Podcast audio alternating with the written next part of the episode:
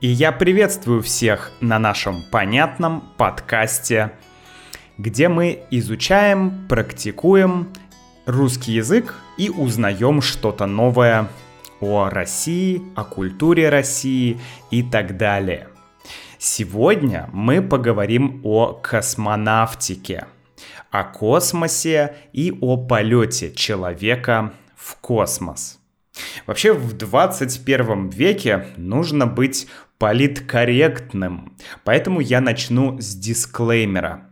Внимание! Если вы являетесь адептом теории плоской Земли или адептом любой другой теории, которая говорит, что человек никогда не летал в космос, а все видео и фото это фальсификации, то у меня для вас плохие новости.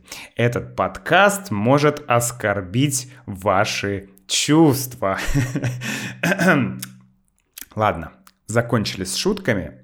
А теперь, как говорил Юрий Алексеевич Гагарин... Поехали! Поехали! Казахстане находится космодром Байконур. Байконур, который был построен во времена Советского Союза.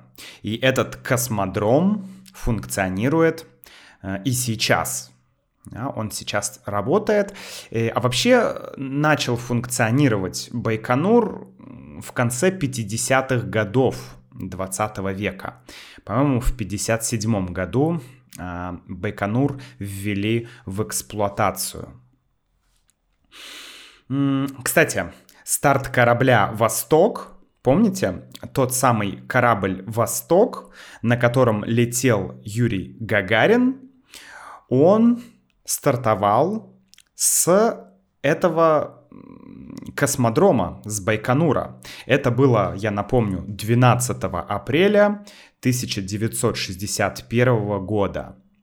Вот в этот день Гагарин полетел в космос, сделал один, скажем, круг э, вокруг Земли или один виток вокруг Земли и приземлился успешно.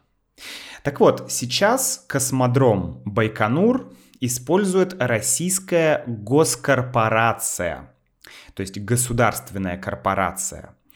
А, или государственная компания, которая называется Роскосмос, российский космос. И эта компания, Роскосмос, как вы можете догадаться, занимается космической деятельностью.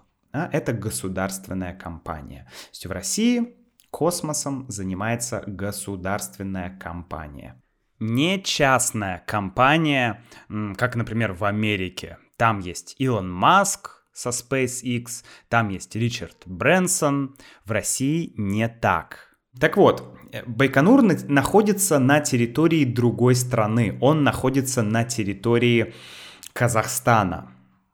И я слышал, что для России это, ну, не очень хорошо. То есть э, Россия считает перспективным уйти из Байконура и запускать космические аппараты с других космодромов. Например, есть новый космодром, который был э, построен э, по-моему, его начали строить в 2009 году или в 2010 году. Это космодром Восточный. Он находится на Дальнем Востоке. Это Амурская область. Туда вот в сторону Японии, в сторону Китая. И э, Википедия говорит, что к 2030 году это такой план у России. К 2030 году 90% космических запусков э, делать с помощью своих космодромов. То есть с помощью космодрома Восточный. И есть еще один космодром, я не помню его название. По-моему, Плесецкий, Плесецкий космодром или Плесецк. В общем, Россия хочет 90% полетов запускать со своих космодромов, которые находятся в России. То есть, чтобы доля Байконура была меньше. То есть с Байконура запускать совсем небольшое количество аппаратов. Да? Это такой есть план. И если уж мы говорим про Байконур, про полет Гагарина, про, про НАСА. НАСА, помните, у них были программы «Аполлон», когда космонавты летали на Луну, высаживались там. Вообще была вот эта космическая гонка. Была космическая гонка, и Советский Союз запустил спутник, а, потом запустил Гагарина в космос, а, Америка высадилась на Луну. То есть э, была гонка, по сути была борьба, была конкуренция двух стран, была конкуренция двух мировых держав. Держава — это, ну, условно империя, скажем так. Это не совсем синонимы, но держава примерно означает страна, ну или империя. Да? То есть такая крупная, сильная страна — это держава. Так вот, получается, что космическая гонка, вот эта, она была как бы побочным эффектом холодной войны. То есть шла холодная война, эконом... ну, может быть, не столько экономическая, столько, э, сколько э, политическая и идеологическая война. Да? И часть этой холодной войны — это космическая гонка. Это как война технологий. Да? Ну и э, давайте вернемся теперь в настоящее время. Мы давайте вот эту всю информацию мы запомним про холодную войну, про космическую гонку и так далее. И давайте вернемся в настоящее время. Итак, история. 5 октября то есть совсем недавно, несколько дней назад, 5 октября 2021 года с космодрома Байконур стартовала новая, необычная экспедиция. Экипаж этой экспедиции – три человека. Кинорежиссер Клим Шипенко. Я недавно смотрел фильм «Текст», который снял Клим Шипенко, и мне понравился этот фильм. Затем актриса Юлия Пересильд. К сожалению, я не смотрел фильмов с участием этой актрисы.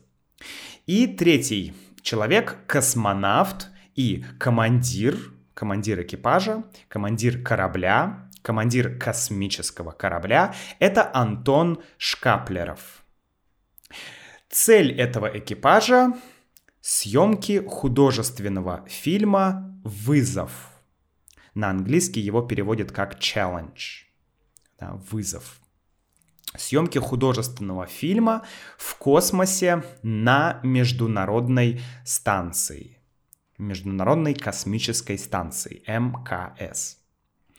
И если у если эта экспедиция состоится, если все пройдет успешно, если все удастся, то это будет первый в мире художественный полнометражный фильм, снятый в космосе.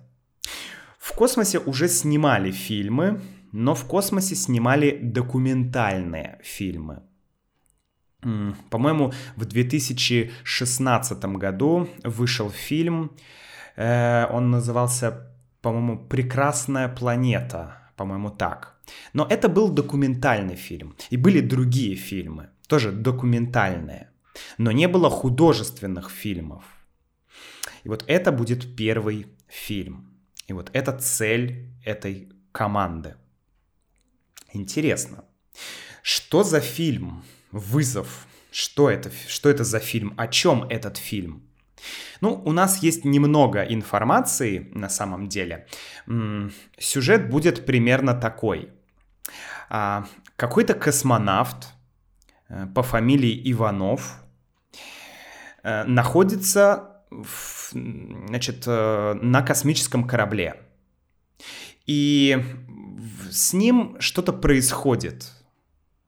Он, у него что-то происходит со здоровьем. И врачи на корабле понимают, что ему нужна операция, что ему нужна операция на сердце. Да? Тук-тук-тук-тук-тук-тук. С сердцем проблемы, нужна хирургическая операция. Причем э, космонавта нельзя отправить на Землю. То есть нужно сделать нужно провести, вернее, да, мы говорим провести операцию, ну или сделать операцию, тоже нормально. Нужно провести операцию на сердце, прямо на космическом корабле в условиях невесомости. Вы знаете, да, что эм, в кос... если ты выходишь в космос, то там э, невесомость, там нет такого притяжения сильного, и ты как бы всегда летаешь. Да, мы называем это условия невесомости. То есть нужно снять фильм в условиях невесомости. А, нужно провести операцию, да, хирургическую операцию на сердце в условиях невесомости. Или нужно ходить в туалет в условиях невесомости. Да. Так вот, и что делать? Ну, надо спасать космонавта, и к этому космонавту летит обычная э, женщина, которую зовут Женя. Она кардиохирург, и она летит на космический корабль с Земли, она летит в космос, чтобы сделать операцию там. Вот это сюжет фильма. То есть, как бы неподготовленный человек, да, не космонавт, обычный врач, обычный хирург, летит в космос, чтобы снять, э, господи, чтобы э, сделать операцию. Вот, это такая, такая идея. В чем суть как бы этого фильма? Такая, в чем мотивация, в чем его идея, в чем его социальная роль? Вообще, такая социальная роль этого фильма — это героизация героизация космонавтики, героизация профессии космонавта. То есть, по сути, э, вернуть престиж профессии космонавта, чтобы молодое поколение, чтобы молодые люди эм, тоже захотели стать космонавтами. Кстати, в СССР это было было целое поколение э, детей, которые мечтали стать космонавтами. И, честно говоря, я тоже мечтал стать космонавтом, потому что в детстве, э, хотя мое детство это было начало 90-х, э, но я жил у бабушки, и там была одна женщина, я к ней ходил в гости, и у нее была книга про Гагарина, про космос, и я обожал эту книгу, я листал эту книгу, и я думал, вау, классно, я могу стать космонавтом. Ну, это были такие детские мысли, но тем не менее мне, мне это нравилось. Вот сейчас э, я думаю, что те, кто придумали эту, эту компанию, этот полет, те люди, видимо, хотят, чтобы больше молодых людей стремились в эту область, да, в космонавтику, чтобы большее количество людей занималось этим. Окей, еще интересный момент, так как э, в космос летят обычные люди, режиссер и актриса, то у них не было полноценной тренировки, такого тренинга. Конечно, космонавты всегда проходят длительный тренинг. Я не знаю, сколько точно, но может быть там год, два, три года, может, не знаю, но долго. А эти люди прошли экспресс тренировку. По-моему, 4 месяца ну, примерно 4 месяца они тренировались. Это очень мало, на самом деле это очень мало. Это экспресс-курс. Вот. И, значит, 5 октября они стартовали около полудня.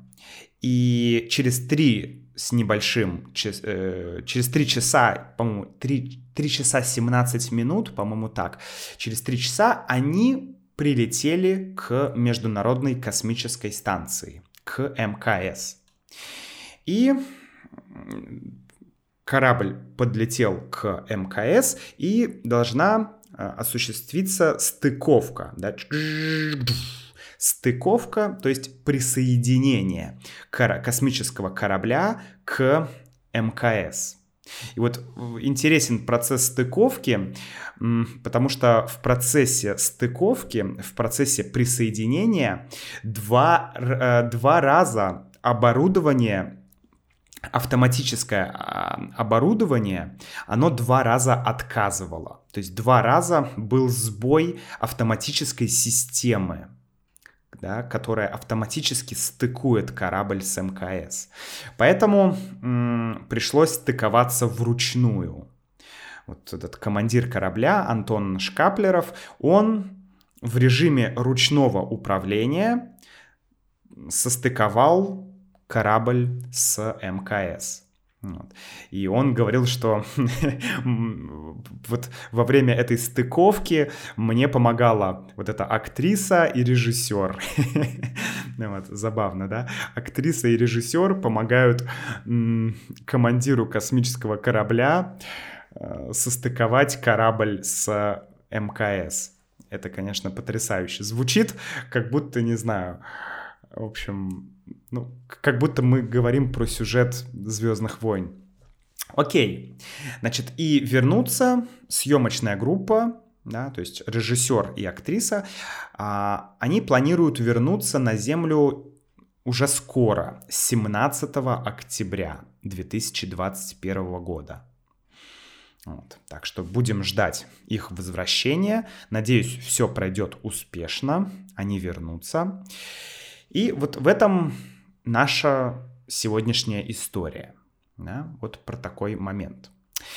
Однако у этой истории есть предыстория. Помните, я вначале говорил про холодную войну, про космическую гонку. Так вот, предыстория. А, в мае 2020 года в интернете появилась информация, что НАСА, это уже американское космическое агентство, хочет организовать полет в космос для съемок художественного фильма в космосе.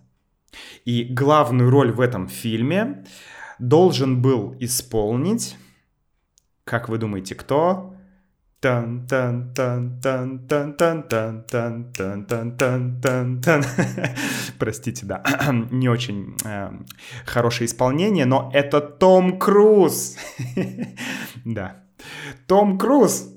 Том Круз должен был полететь в космос и сняться в фильме, в каком-то фильме художественном. Вот. И насколько я понимаю, том Круз не полетит в космос. Да? Это, планы изменились, Том Круз не полетит в космос. Да? Я не нашел подтверждения, что все-таки он полетит. То есть был такой план, но план не осуществился. А он должен был полететь на корабле Илона Маска, на корабле SpaceX. Этот корабль называется Crew Dragon или Dragon 2 два названия есть. Да?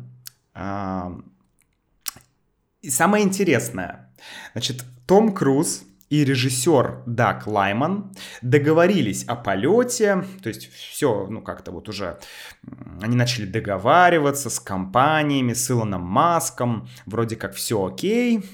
И вот после этих договоренностей через несколько дней, по-моему, через три дня, Россия сообщила о планах снять фильм в космосе. Совпадение? Не думаю. Это выглядит как начало какой-то новой космической, вернее, кинокосмической гонки. По крайней мере, именно так об этих событиях пишут многие российские и зарубежные издания. Да, то есть получается, Россия хочет опередить Тома Круза. И, в принципе, у нее, ну, в России удается это сделать да, на данный момент. Потому что уже съемочная группа уже в космосе, уже на МКС. Ну, в заключении хотелось бы немножко порассуждать, друзья, э, на тему вот этой космической гонки. Это мое личное мнение.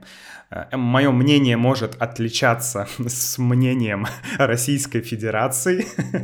вот. Но что я думаю? С одной стороны, гонка, там, космическая гонка, э, это вроде как конкуренция, это хорошо. Весь принцип капитализма построен на конкуренции. И вроде как это хорошо, потому что гонка, конкуренция является двигателем прогресса, э, двигателем научных исследований, двигателем новых разработок, каких-то технологических решений, да. С одной стороны. С другой стороны, вот это желание быть первым, желание стать первым в мире, первым в истории, обычно оно форсирует события. И то есть нужно сделать быстрее, нужно отправить э, актрису и режиссера быстрее, нужно провести тренинг быстрее.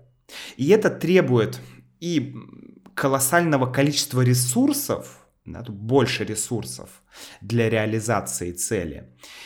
И, эм, и к тому же иногда это иногда это приводит к тому, что это не так безопасно. Да? То есть, ну, экспресс-тренинг это, значит, быстрый тренинг, это значит неполноценный тренинг, то есть это безопасность.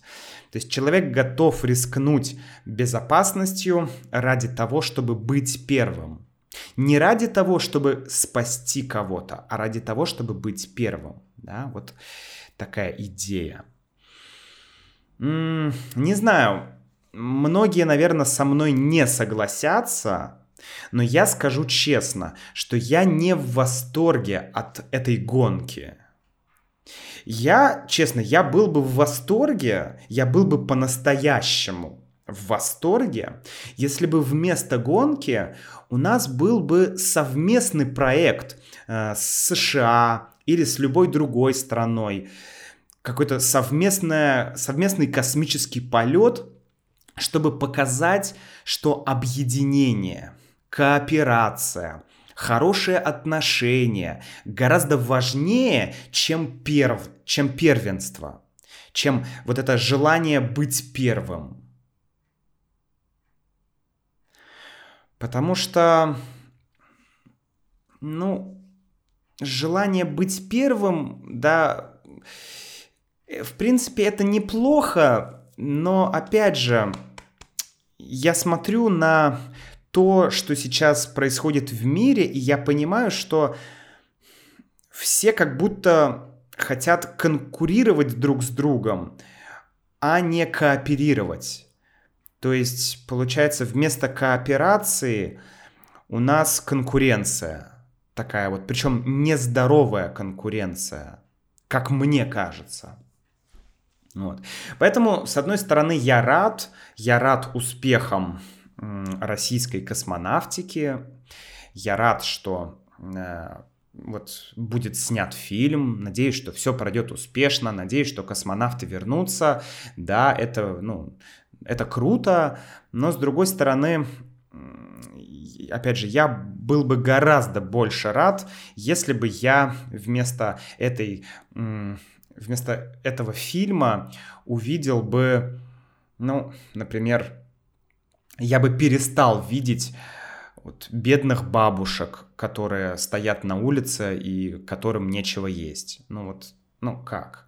То есть, окей, да, мы запускаем в космос а, корабли, запускаем в космос актеров, чтобы они сняли фильм, а вот бабушки стоят на улице и просят деньги, потому что ну, им нечего есть. Ну, ну как?